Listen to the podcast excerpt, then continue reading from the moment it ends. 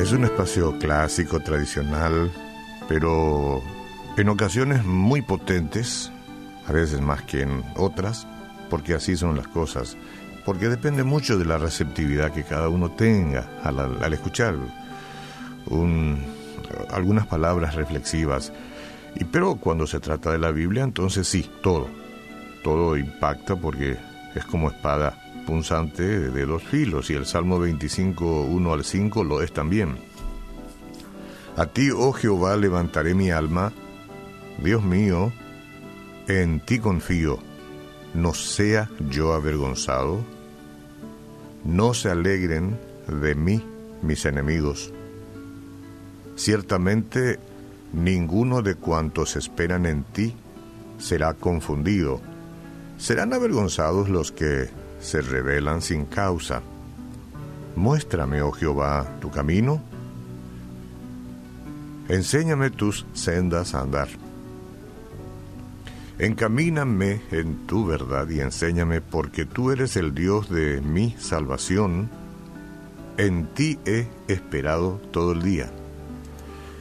Hasta aquí la palabra de Dios para referir un poco el tema del éxito que mucha gente persigue y quiere alcanzar.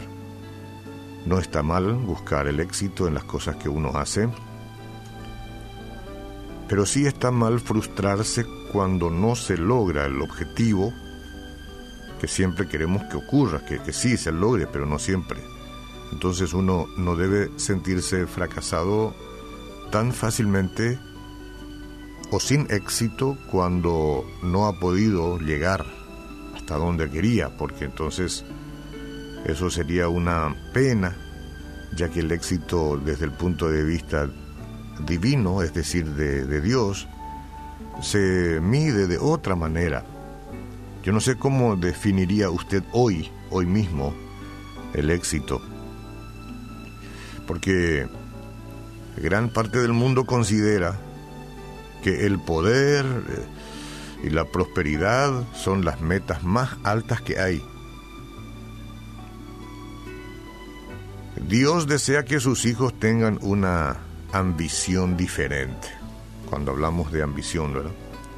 Porque desde el punto de vista del Señor, desde el punto de vista del Señor, éxito significa andar en sus caminos, andar en sus caminos. La Biblia pregunta, ¿qué te pide el Señor tu Dios? Simplemente que le temas, eso es amor reverente, ¿eh? respeto y consideración constante, que le temas, que andes en todos sus caminos, que lo ames y le sirvas con todo tu corazón. Cuidado la motivación del servicio que les sirvas con todo tu corazón y con toda tu alma. Deuteronomio 10:12. A medida que el Espíritu Santo nos revela el corazón de Dios, tenemos la oportunidad de obedecer y seguir a nuestro Padre Celestial. Pero más allá de complacerlo, hay muchos beneficios al andar en sus caminos. Como decíamos esta mañana al inicio, hay cosas que son muy básicas y que todo el mundo que leyó algo de la Biblia ya lo debería haber aprendido. Las cosas básicas.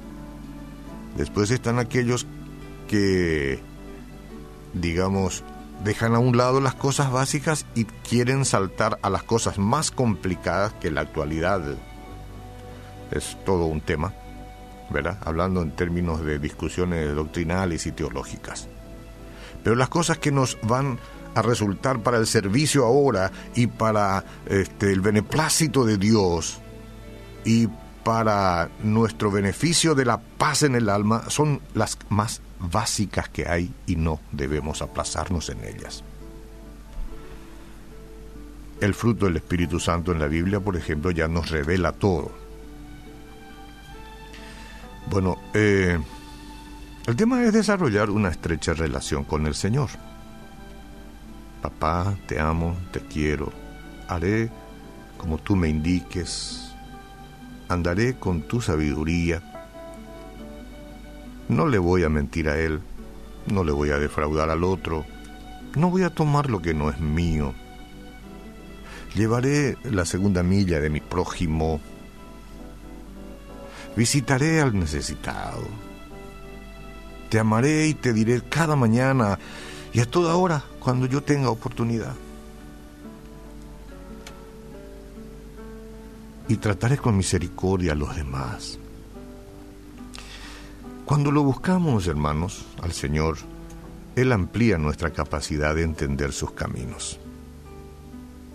Luego, nuestra vida de oración se enriquece, pues, y después comenzamos a ver las cosas desde su perspectiva.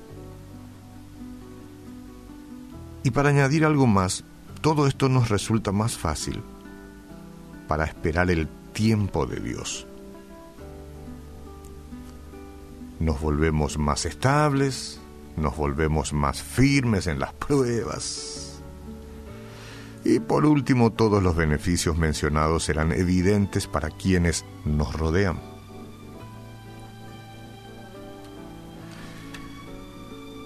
Señor, mi oración es que tú estés en el corazón y que yo tenga conciencia permanente, constante de tu presencia.